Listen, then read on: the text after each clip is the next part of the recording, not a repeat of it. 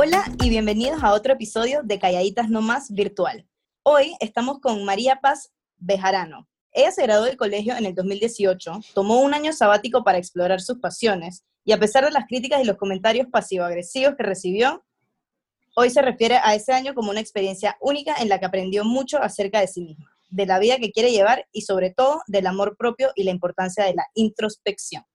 Actualmente estudia medicina y es la creadora de Eres Arte, una cuenta que creó con el objetivo de promover el amor propio y la salud mental, desde un punto de vista sumamente personal, a través de sus experiencias y vulnerabilidad. Hola María Paz, gracias por acompañarnos hoy. Bienvenida. Eh, Hola, gracias a ustedes por la invitación. Claro.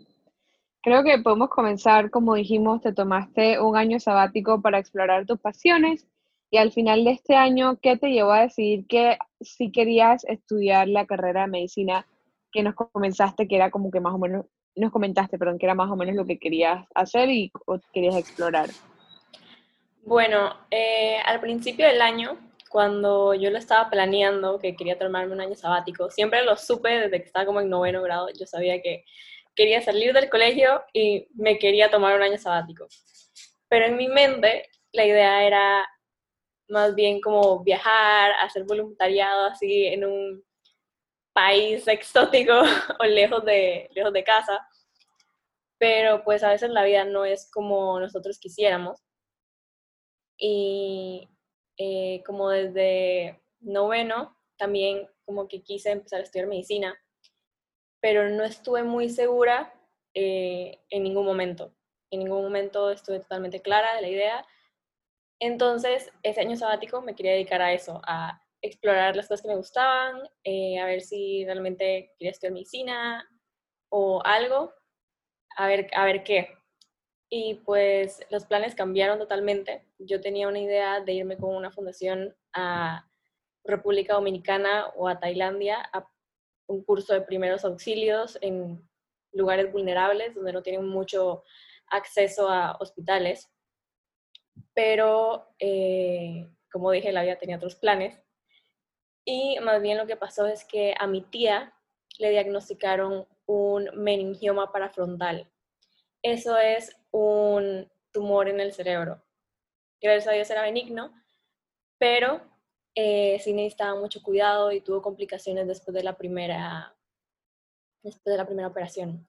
Mi mamá estuvo con ella para ayudarlo durante un tiempo pero luego mi mamá tenía que regresar, entonces hicimos como un relevo. Ella se fue y, yo fui para allá a ayudar a mi tía. Y estando ahí la tuve que acompañar mucho a citas, a exámenes. Mientras yo estuve allá le hicieron su tercera operación en menos de ocho meses. Y pues como que toda la experiencia, estar tan cerca, ayudarle a curarle la herida, y todo eso me, o sea, como que me dio ese sentimiento de esto realmente es lo que yo quiero hacer. O sea, yo quiero marcar la vida de las personas de esta manera. Claro, te dio como ese empujoncito. Ajá, exacto. Claro, entonces, bueno, el año sabático igual y sirvió para descubrir pasiones. Así es. Exacto, como que era algo que no estabas tú súper segura y aunque no fue como que la mejor situación para que te dieras cuenta, me encanta que sí hay como un real story behind it de por qué quieres esta carrera y seguir con eso. Sí, pero no fue del, todo así como que se me arruinó la idea de viajar porque de todas maneras mi tía vive en Bélgica. Entonces... Viajar. Exacto. Ah, dos, por uno, Exacto, así es. Entonces, al final, todo, todo siempre termina resultando. Mira, siento que mucha gente, o bueno, yo lo he dicho un par de veces y estoy segura que todos hemos escuchado a gente decir esto, pero es como súper común hablar de, que bueno, ahora que me gradúo de la universidad o que me gradúo del colegio, quiero año sabático.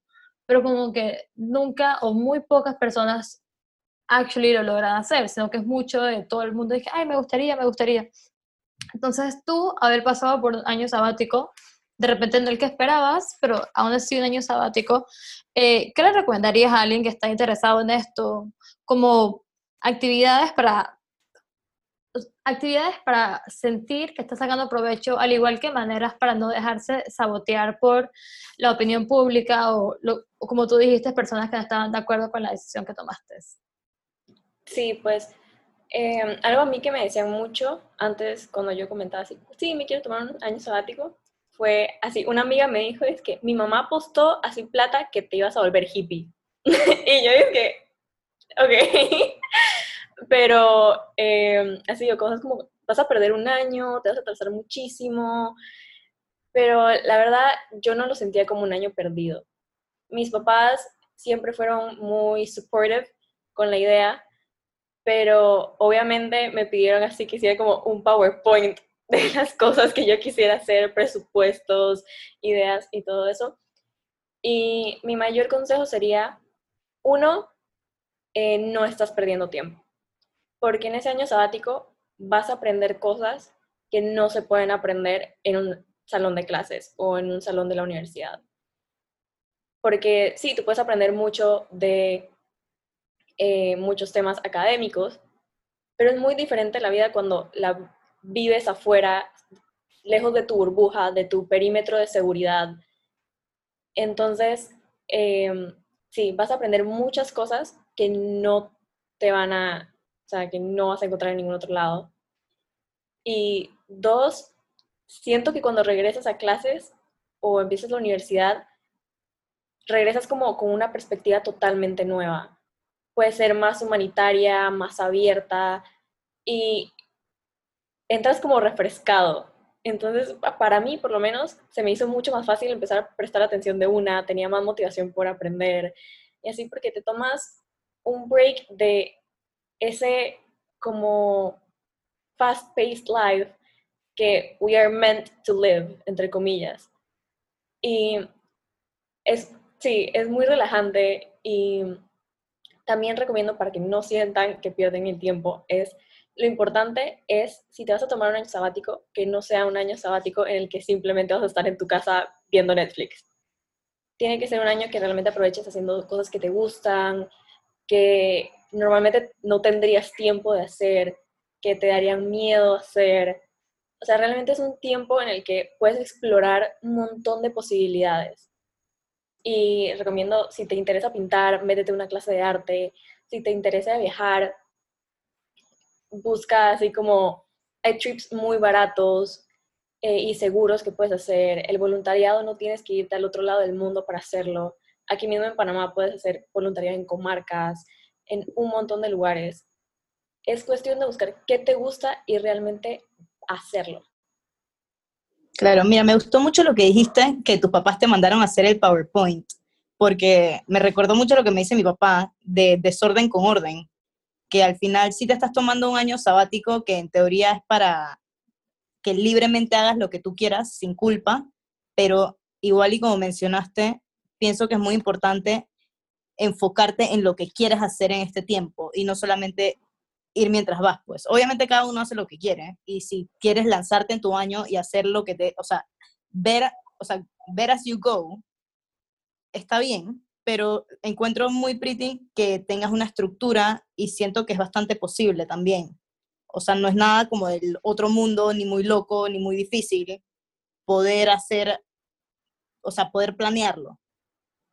Así es. Y me gustaron los consejos. Aparte que siento que actualmente hay como un afán de hacer todo tan rápido y terminar todo tan rápido que perder un año, o sea, entre comillas, perder un año sabático bueno, perder un año en tiempo sabático es como inaceptable cuando en realidad aprendes otras cosas que es lo que yo llamaría como ser más street smart, pues, tipo, que yo siento que le pasa algo con la gente que se va a college a hacer su licenciatura, que aprenden a vivir solos. Eso es algo que la gente que vive en Panamá no aprende nunca porque está con sus papás. Exacto. Ese también era uno de mis argumentos de por qué yo quería irme lejos un tiempo, porque yo estudiando medicina me voy a quedar aquí. y entonces sí, también me gustaba salir como la idea de salir de mi burbuja de alguna manera, ganar un poco más de independencia, de como valor por las cosas y eso. Aparte de eso, también...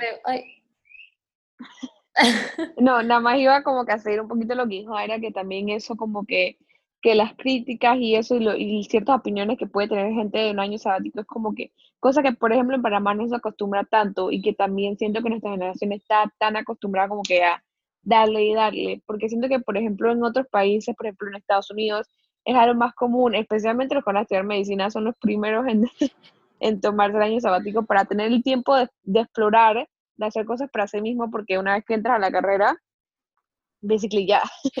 Pero por eso lo que quería decir también, eh, basically eso es lo que quería decir, que como que en este país siento que tampoco se acostumbra mucho que mucha gente después de graduarse de la escuela se tome ese año sabático. Y siento que los que yo conozco que lo han hecho es como algo que tú dices, porque tienen plan de hacer que si tres o cuatro meses en un voluntariado o irse también en un viaje. Sí. Mira, y siento que para amarrar un poco lo que dijo Daira, eh, con lo que me gustó que dijo eh, María Paz, que cuando te referiste a necesitar, entre comillas, que siento que es más o menos de lo que estaban hablando también Cristina, de la velocidad en la que va el mundo, que en verdad es todo este punto de vista totalmente eh, utilitario, en el que es básicamente ver qué, qué tanto puedes producir, cuál es tu valor definido en tus, entre comillas, logros, metas, las cosas casi que en verdad como que tu resume. Mientras que en verdad como que experiencias intangibles, que son recursos, en, alguien podría decir que incluso más valiosos que ciertas, que ciertas carreras o ciertas experiencias universitarias, es algo que como no es algo que podemos ver directamente relacionado a nuestro nivel de producción y qué tan, entre comillas, útiles somos, es algo que descartamos muy rápido, mientras que en verdad tiene muchísimo valor y nada más no le damos valor. Aparte de eso, que en verdad no sé, man, no sé si a alguien más les pasó esto. Si a alguien más les pasó, mándanos un día. Pero siento que también cuando estás, cuando te gradúas de la universidad o estás a punto de graduarte, en verdad tienes que elegir tu carrera y tu universidad muy chico. Eso no está bien. No entiendo por qué más gente no está hablando de esto. No es insólito que a los 18 años tengas que elegir que tu carrera, tu universidad, un montón de cosas el mundo debería tomarse un año, un año y medio sabático, maybe dos. Y sí, aparte que en verdad, sí, o sea, si lo piensas objetivamente, una carrera average demora cuatro años, cuatro años y medio, ponte. Más igual terminas con 23 años y medio, o sea, sabes, si es joven, si es bien, si es completa, entera físicamente, o sea, asumiendo que no te pasa nada. Un bebé, de verdad, 23. Entonces, man, ¿cuál es el afán de ir tan rápido y en verdad no poder tomarte un breakcito, aunque sea como seis mesecitos, algo así? O sea, tienes 18 años y vas a coger el resto de tu vida. O ser una de las pocas personas que tiene el valor para tomarse el breakcito y después todo el mundo dice, ay, ella es una bebona, ella dice que es por ella, pero en verdad es porque nadie la aceptó y porque no consiguió el trabajo que quería. Entonces, estas cosas que también, como que la poca gente que se atreve a, como dijo María Paz, a saber que, bueno, yo estoy segura de esta decisión, me siento cómoda con esto, siento que lo mejor para mí. Hay mucha gente que sí se asumo, y estoy segura que se sintieron así en algún momento, y por culpa de la, presión social, terminaron haciendo, pagando un carajal de plata, te lo aseguro, y haciendo un montón de actividades, perdiendo tiempo si no es algo que en verdad querías hacer, nada más para cumplir con lo que, entre comillas, se ve bien o la gente espera de ti. Así es. Es ah, muy complicado, más o menos, tratar de esquivar la presión social, pero lo recomiendo full, full, full lo recomiendo. Y en el, voy a cambiar un poquito el tema porque en, en el intro mencionamos que eres la creadora de la cuenta Eres Arte. Eh, cuéntanos un poquito más acerca de esta cuenta, qué te iba a crearla, eh, cuál es el mensaje que quieres dar, que das en esta cuenta ¿Y la creaste durante tu año sabático o después? ¿O se te ocurrió crearla por algo que te pasó en ese año? Cuéntanos de ella. Ok, bueno, sí se creó durante mi año sabático. Y fue porque eh, siempre me ha, me ha gustado mucho el arte. Así pero no arte normal que me ponía a dibujar una hojita o algo así, no. Mi mamá pasaba regañándome cuando era chiquita porque yo pasaba pintando las paredes. O sea, yo lo pintaba, mi mamá me compraba así cartulinas, libros para colorear, y yo los tenía todos ahí, pero siempre me gustaba pintar las paredes. Entonces, eh, o me gustaba pintar a mis hermanos, pintarles los brazos y cosas así. Y de hecho, cuando yo era chiquita, cuando tenía 6 años, 7 años, yo decía que yo quería ser tatuadora. Y era a un nivel tan intenso que mi mamá y mi papá, como para tratar de quitarme el afán y las ganas, me compraban así de esas que son como para hacer tatuajes de escarcha y como con body paint y así. Y quise ser tatuadora como hasta los 10 años. Y eh, entonces siempre he estado muy inclinada por el arte y eso. Y yo dije, pues este año realmente, o sea, quiero explorar eso un poco más. Y me metí a clases de, a clases de arte para aprender a, dibujar mejor, porque por alguna razón lo único que sé dibujar son órganos. Y suena muy tétrico, pero, pero es realmente lo único que sé dibujar. ¿Órganos y... que del cuerpo? Sí. ok. Es que cerebro, corazón, hígado, pulmones. Eso Interesting, pero me encanta, tan diferente. Eso es así, lo único que sé dibujar. Entonces me metí a clases de arte y no sé qué, pero desde el 2015 he estado muy metida en la fotografía. Entonces yo dije, bueno, viene Macrofest y me encanta Macrofest, entonces voy a tratar de participar en Macrofest. Y entonces empecé a hacer una serie de fotos que era como, todas tenían como objeto el ojo humano a la hora de, del atardecer. Entonces eran un montón de ojos pero cuando les pegaba específicamente la luz del atardecer. Entonces tenía el montón de fotos y todo eso. Y voy a hacer eh, el submit de la aplicación. Y en eso voy bajando, no sé qué. Y cuando les digo que a veces la vida realmente no es como yo quiero y mis planes no salen. Dice así, es que bueno, se aceptan todo tipo de artes visuales como videos, pinturas, collages. Sigo leyendo y es que, excepto fotografía. Y es que, ¿y ahora qué? Entonces em, me puse a pensar eh, un poco más, digamos, en qué puedo hacer, qué quiero hacer, porque realmente no quería soltar la idea. O sea, yo realmente quería salir como mi zona de confort y exponer algo que yo había hecho. Entonces pensé así como una estructura, pero no, lo que estoy pensando es muy, o sea, se va ya de las medidas. Una pintura, realmente no sé pintar, así que eso como que no va escultura, tampoco sé esculpir nada. Y al final fui como, ok, ¿qué es lo más cercano a una foto? Un video. Entonces, eh, fui pensando así como, quiero hacer un video, pero que todavía tenga como mensaje que los seres humanos somos arte. Entonces pensé, ok, tal vez no tiene que ser algo tan elaborado, porque somos arte cuando estamos haciendo lo que más nos gusta, lo que hace que nuestros ojos brillen, lo que hace que nos emocionemos, o sea que el patrón que hacen nuestros lunares son arte, o sea, somos arte en sí, nuestra presencia es esencia de arte. Entonces eh, pensé en hacer un video grabando personas haciendo cosas que les gustan, o sea, que fueran realmente en toda su naturalidad arte. Entonces dije, ok, pero no conozco tanta gente, entonces ¿qué hago? Entonces, obviamente, decidí ir a Twitter y poner un tweet así como, ok, cualquier persona que me quiera ayudar, así, por favor, hit me up. Y realmente pasó algo que no me esperaba, que fue que 55 personas respondieron diciendo que querían. Y realmente nunca he sido buena organizándome.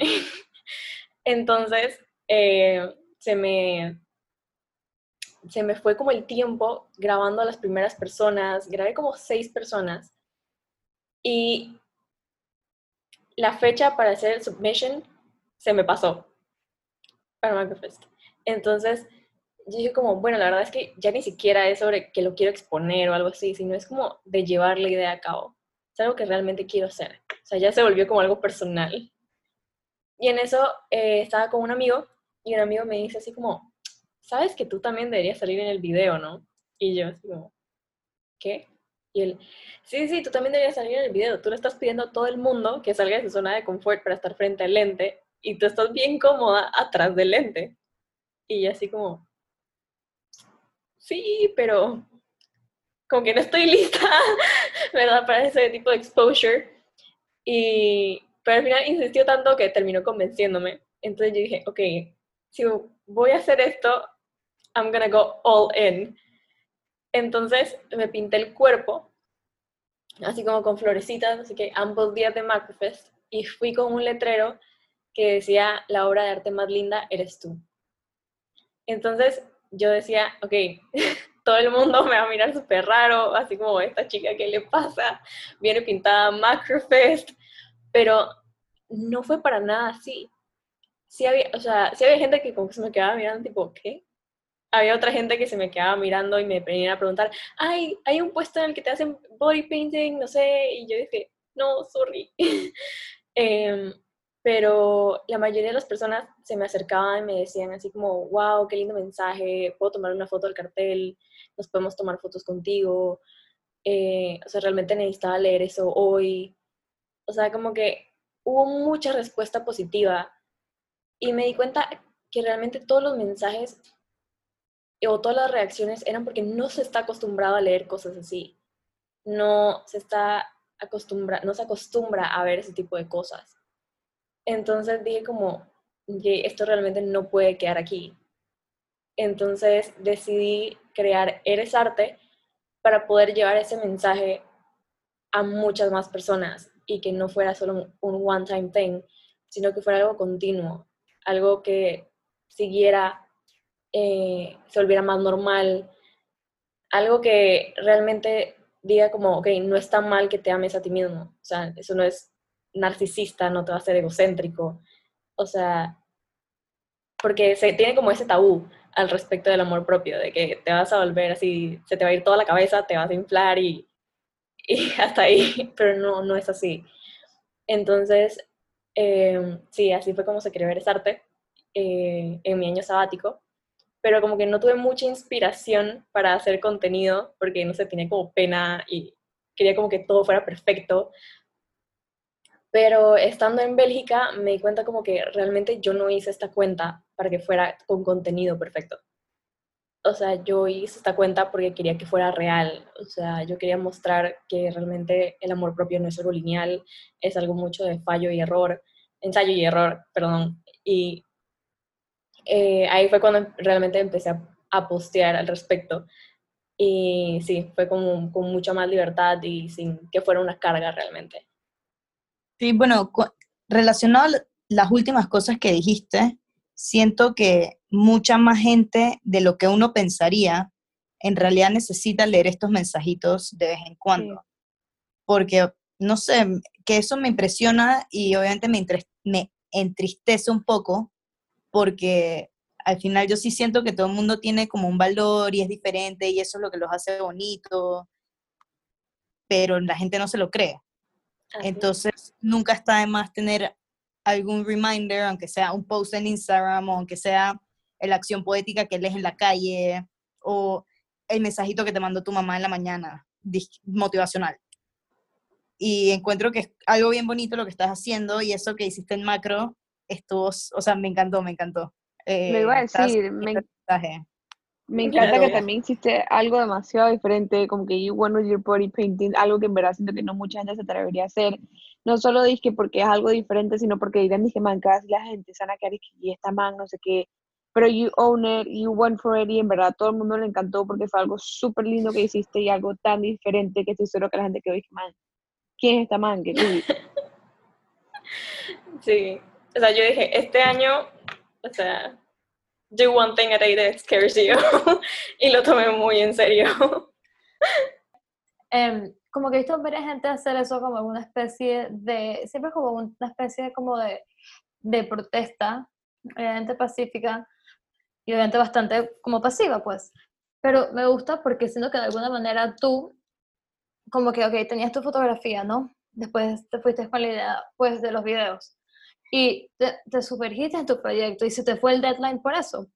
Pero me gustó que, no sé si de repente era exactamente lo que estabas pensando, pero me gustó que aunque se te fue el deadline y aunque no, no me enteré de esta eh, eh, con, convocatoria, no sé si te tenían que aprobar, asumo, entonces, pero me gustó que como que tú, había, una, había un deadline, había de repente un comité tenía que aprobar eh, tu submission, pero tú como que confiabas en tu mensaje, confías en lo que tenías que en, lo que tenías que aportar, no, no de una manera entitled, pero de una manera como genuina.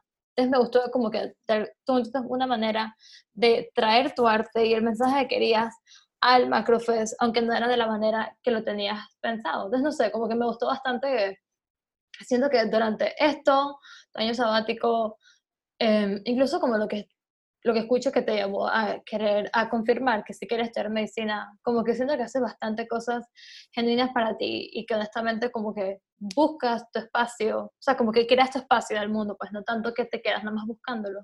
Yo no sé, como que me gustó bastante eso de que a cualquiera le, te pierdes el deadline y te frustras y que, puta madre, está tan pretty, era nadie la va a poder ver, pero como de todas maneras lo adaptaste ahí, hiciste como una especie de como presentación así, guerrilla, está súper cool, no sé, me gustó.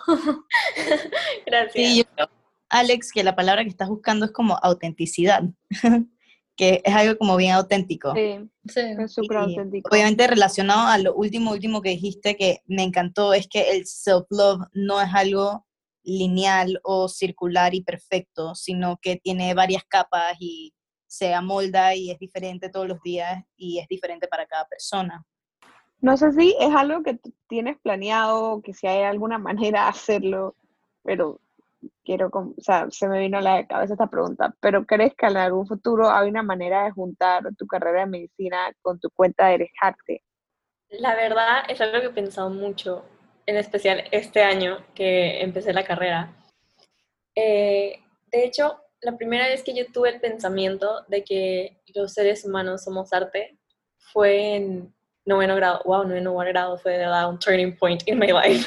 Ahora que lo pienso, he hablado mucho de ese año en esta entrevista, pero fue porque eh, teníamos un laboratorio eh, de ciencias y estábamos viendo el sistema circulatorio y el profesor llevó así como corazones de vaca para que los viéramos.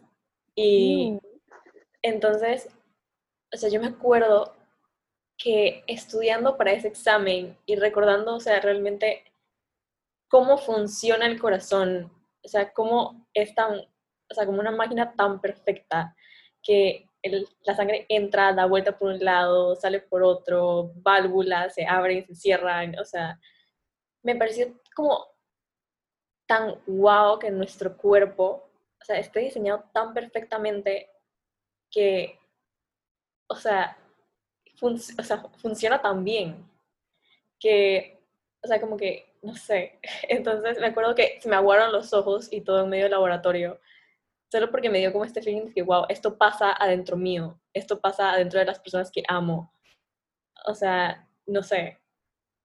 Entonces, sí me he puesto a pensar mucho de cómo realmente la medicina es una manera de entender todo lo que pasa en nuestro cuerpo, pero como, como cada vez que la vas entendiendo un poco más, como que a mí por lo menos me deja más sorprendida.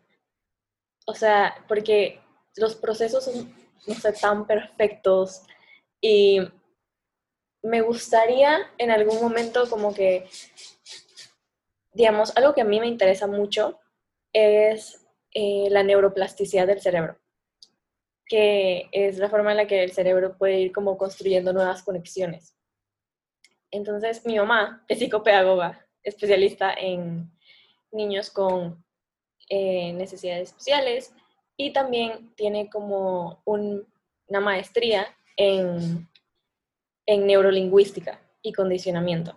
Entonces, siempre me he puesto a pensar desde que creé ese arte que tal vez a través de la neurolingüística se puede llegar a crear una neuroplasticidad en el cerebro que ayude a construir como nuevas conexiones que nos puedan ayudar a nosotros como seres humanos a tener nuevos pensamientos, mejores pensamientos. Así como, digamos, neurolingüística en el sentido de que eh, de mensajes positivos, así que uno manda a su propio cerebro y todo eso, ¿qué puede pasar? Entonces tal vez en algún futuro en mi carrera me gustaría eh, poder combinar o hacer un estudio, así digamos, eh, el cerebro y, y el amor propio o irme, no sé, tal vez por una rama así como neuropsiquiatría y enfocarme así como en, así como personalidad y, autoestima, imagen. Creo que eso es lo que me gustaría hacer en algún momento. Actualmente no hay ni una rama como tan así específica en lo que acabas de mencionar. O, o sea, tipo, diría que es como una combinación de neurología con, supongo que psiquiatría, porque no es psiquiatría, o sea, como algo, algo por ahí así. Ajá, yo creo, no sé, realmente todavía no estoy muy clara. Sé que algo con neuro definitivamente tiene que ser. Eh, tal vez, eh, como, te, como les dije, neuropsiquiatría, neurociencias. Mm, creo que más neuropsiquiatría, en la parte más terapéutica, tal vez. Claro. Pero bueno, ahí veré a Psycho en la carrera. Claro, eso está bueno, eso está bueno. Igual hay camino por recorrer para ver, como mencionaste, hay errores, eso, porque mucha gente sé que entra, dije, me gusta esto, lo practican y dije, en verdad lo odio, y ya cambian totalmente de opinión. Ir viendo mientras va pasando es siempre una buena solución. Sí, es como cuestión de ir explorando tus opciones y que sí va contigo y que sí no. Mira, en verdad, en, verdad, me gusta bastante que siento que todo, o la mayoría de las cosas que has dicho, son súper como, digo, como no tradicionales, como que siento que en verdad eh, crees bastante en lo que tú tienes que ofrecer al mundo y crees bastante en lo que tú quieres dar, en lo que tú sientes que es como tu misión o tu llamado en la vida, que estás como, no sé, como que siento que eres de personas que cuando habla de algo, como que tú le crees. ¿Me entiendes? Como que tú dices esto y es que, oye, esto es súper interesante. Y yo dije, oye, Maripa está tan interesada en esto y quiero que me cuente más. Entonces, ya como para terminar el episodio, honestamente, ¿cómo lograste desde una edad tan temprana y también para agarrarlo un poco con, eh, con Eres Arte y tu año sabático, ¿cómo lograste tanto no, no dejarte llevar como solamente por la opinión pública y mantenerte bien bien fiel a lo que tú crees y a lo que tú sientes que le da valor a tu vida? Pues creo que la manera en que logré no darle importancia a lo que los demás decían o dejarme llevar por lo que los demás decían es porque en algún momento de mi vida me dejé influenciar mucho y me dejé llevar mucho por los demás. Entonces, eh, sí, porque no sé, desde muy chiquita he sido súper ansiosa y sí, siempre he tenido como estas ganas de ser aceptada y, y que los demás, caerle bien a los demás y eso. Entonces, de muy chiquita, eh, como hasta los 13, 14 años, que empecé a más o menos eh, tener como problemas con mi salud mental, eh, fue que medio que siempre me dejé llevar mucho y me importaba demasiado lo que los demás decían. O sea, le tomaba mucho peso y me importaba demasiado. O sea, mi vida yo la vivía como yo pensaba que los demás querían que la viviera. Eh, gracias a que, a que tuve ayuda profesional y todo eso, em, que de hecho fue muy, o sea, mis papás lo sorprendió mucho, a mis hermanos también, porque la ayuda la pedí yo. O sea, como que mis, mis papás no pensaban que yo necesitaba ayuda, mis hermanos tampoco. Y un día yo nada más llegué donde mi mamá es que, pues necesito una psicóloga. y eso como que lo sorprendió mucho porque ellos como que no pensaban que fuera a ser así, mucho menos a los 13 años. Y eh, como que como que conociéndome a mí un poquito más, eh, viéndome a mí a través de mis propios ojos, de lo que yo realmente era, empecé a restarle importancia a lo que los demás decían de mí o lo que los demás querían que yo fuera. Como que si tú te vas conociendo, ahí es donde digo que conocí más o menos la importancia de la introspección, es cuando tú te vas conociendo tu esencia y cuando te vas conociendo de adentro hacia afuera, desde tus propios ojos y no desde los ojos de los demás, ni de las críticas de los demás o lo que los demás quieren que seas, es mucho más fácil tomar las riendas de tu vida. Es mucho más fácil no dejarte controlar porque ya sabes qué quieres, qué necesitas eh, y como te das tu espacio para que como que tus emociones y tus deseos, tus aspiraciones, tus motivaciones se vuelvan como realmente eh, lo que guíe tu vida. Entonces, eh, sí, eso así fue.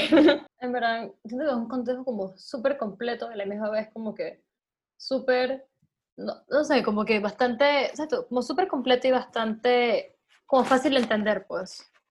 Como que siendo una persona que como que está walking you a través de su journey y te ayuda como que a poder relacionar lo que tú estás pasando por, lo que has pasado por, pues, con lo que ha sido para ti tu trayectoria en tu salud mental. Entonces, gracias en verdad por hablar con nosotras y sacar tiempo de tu día para un episodio tan, tan bonito. Sí, el contenido, tu contenido y el contenido del episodio siento que está demasiado atinado a lo que muchas personas necesitan escuchar. Y como dijo Alex, no, no está puesto en palabras complejas. Y siento que es, es un súper buen second hand experience que espero que puedan aprender mucho las personas que están escuchando este episodio. Y qué lindo, ¿sabes? Como tu reconocimiento y que lo has puesto out there para que las demás personas lo puedan ver. Y sí, me gustó. Está lindo. Gracias, gracias a ustedes por darme un espacio. Claro. Y recuérdanos ya, eh, para cerrar el episodio, como dije, eh, cuál es tu cuenta de Instagram, la de Dejarte, para que eh, el que nos escuchó pueda seguir tu cuenta y enterarte de qué más haces. Ok, eh, es Eres Arte PTY en Instagram. Súper, así que bueno, gracias y gracias a todos los que nos escucharon.